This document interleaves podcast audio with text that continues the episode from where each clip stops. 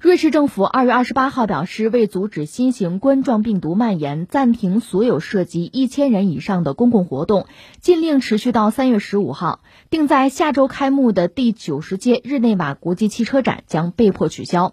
日内瓦车展起源于一九二四年，是欧洲唯一每年度举办的大型车展。每年三月份举办，是各大汽车商首次推出新产品的最主要的展出平台，素有“国际汽车潮流风向标”之称。一九二九年到一九三三年的世界经济大衰退，让各大汽车厂商失去了推新产品的动力。而经济萧条后所随之爆发的第二次世界大战，则更使日内瓦车展停办了七年。而二零二零年度日内瓦车展的取消，将是二战后这个百年车展第一次停办。呃，这是从日内瓦车展传来的消息，当然不是个什么好消息了。一个是日内瓦车展本身还是很重要，这是个老牌车展吧？呃，一九二四年开始搞，呃，而且这个车展很有意思，它每年都搞。它不是双年展或者其他什么，它每年都有，而且它最早，所谓春江水暖鸭先知吧，它并不是最大的欧洲乃至全球车展，但因为它比较早，所以它也是一个重要的风向标嘛。但是现在停了，停了，直接的原因就是因为这个新冠。因为这个疫情，实际上，应该说哈，一个是确实人群聚集，这可能带来一些麻烦或者危险吧，这是一个；另一个呢，它确实折射出来全球的汽车产业在目前啊这个疫情的威胁之下。变得非常之脆弱，这个倒是应该我们要关注一下。我重复一下，不是个车展怎么样？车展和别的展一样，人多了有麻烦那就停嘛。关键是，我觉得它确实反映了全球的汽车产业，既包括整车，也包括汽车的零部件吧，因为它也是高度的就全球化了，就这个产业链是全球性的，所以在目前这个疫情冲击面前或者考验面前，确实显示出巨大的脆弱性。因为我大概看了一下全球范围内，你比如说美国吧，通用，美国那个通用汽车吧，它很多零部件是想办法空运吧，要不然就断队了。另外就是韩国现代汽车已经停产，因为很简单，韩国和日本现在这疫情闹的是比较厉害的，呃，所以现代汽车现在遇到了直接的麻烦，因为大量的工人是聚集的吧。另外像日本，日本丰田它的一些零部件可能备件也就是一周。至于欧洲就更麻烦，欧洲现在它的本土的供应链其实已经断了，所以现在我们要说整个全球的汽车产业，咱们不说一个车展怎么样了，这个发生意外该停就停吧，那甚至你愿意补上它也不是做不到。问题在于全球的汽车产业链发生了问题。因为你想，全球化高歌猛进了几十年吧，远的不说，最近几十年，二战以后吧，实际上形成了一个全球大的一个分工体系，一个大链条。不光是说汽车呀，半导体也是这个样子，只不过半导体相形之下，它还是集中在几家，而汽车呢，它这个产业分工吧，包括零部件的生产，它应该说这个摊子铺的更大，涉及到的经济体更多。就不同层次的、不同规模的，它更多，所以现在遇到这样的挑战之后，这个麻烦就很大。而且汽车在今天吧，在全球，在很多经济体之中，啊，这个产业本身它带来的利益吧，就对经济的影响其实又非常之大，贡献率又很高，它出问题真的是个大问题。我们现在看到的就是这么一个状况，所以这次这个疫情吧，真的是也让方方面面，让非常多的行业、非常多的企业吧，呃，非常多的产业链恐怕面临一个重新的设计、重新的调整、重组啊，才能应对未来更多的不确定性。这是一个大课题。你包括这次，我们现在很多孩子们已经是在家读书了。教育部最新的这个态度嘛，这个疫情没有一个明确的这个结束哈，我们就就在家里，我们就不急着复课。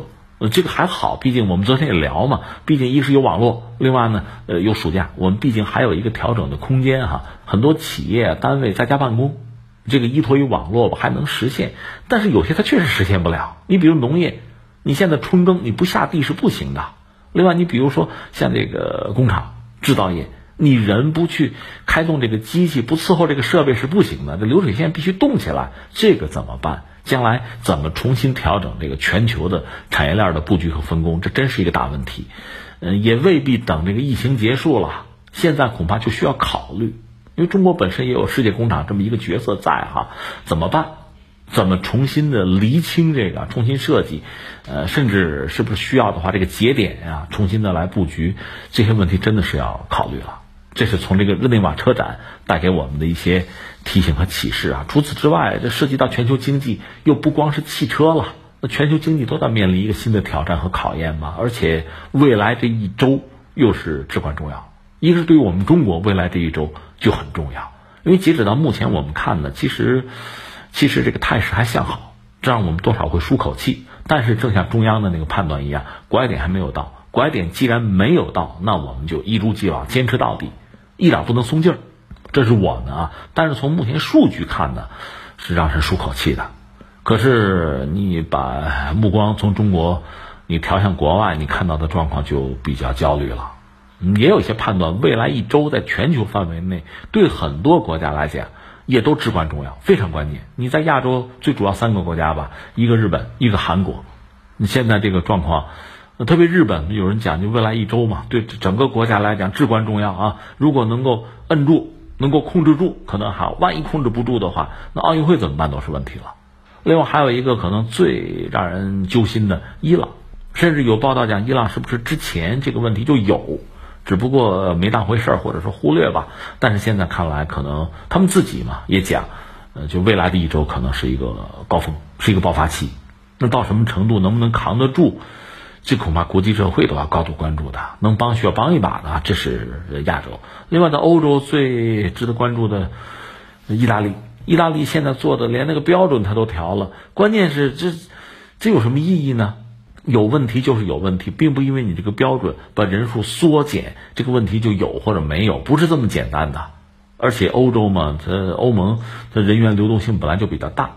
这到什么程度？未来一周也很关键。再就是美国吧，美国俩问题，或者说仨问题。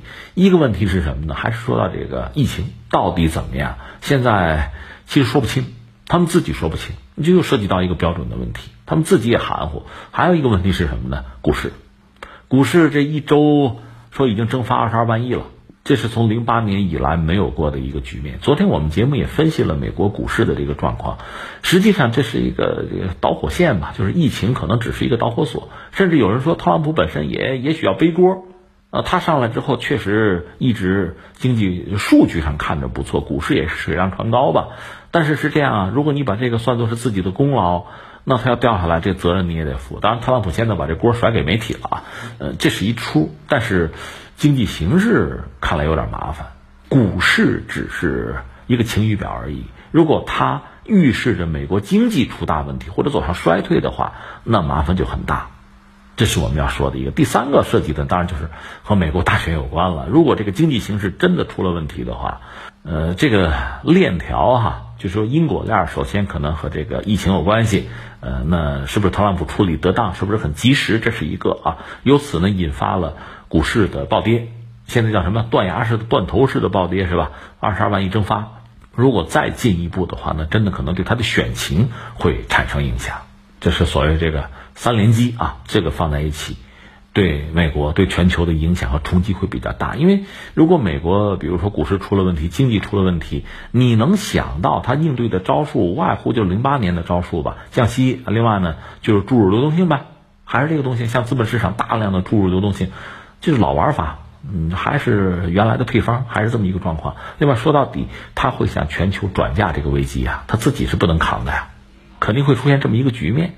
那现在我们看到，一个是目前中国经济的状况，我们也分析了很多次，包括全球，你看各个机构和呃经济学家，包括一些这个政要，对中国经济还是比较看好，因为一直到现在，你看啊，整个这个疫情到现在基本上啊还是在向好。另外，经济并没有出太大的问题，甚至因为我们讲还有一个中国的春节嘛，只不过我们这个假期特别了一点。那从一系列的这个数据看呢，我们现在是经济引擎在逐渐的在发动，甚至在过渡到一个全功率运转的状况。现在全功率还没有达到，所以我们还好。呃，美国方面呢，大家都希望它不要出大事。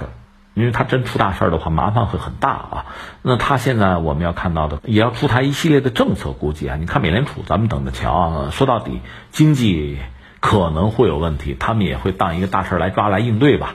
包括特朗普本身也还是考虑选情嘛，肯定会很认真的处理这个事情。所以美国经济彻底就是崩盘出大问题，目前还没有看到特别明确的兆头和可能性。但麻烦在于，他肯定会把这个危机啊，把这个麻烦转嫁给其他人。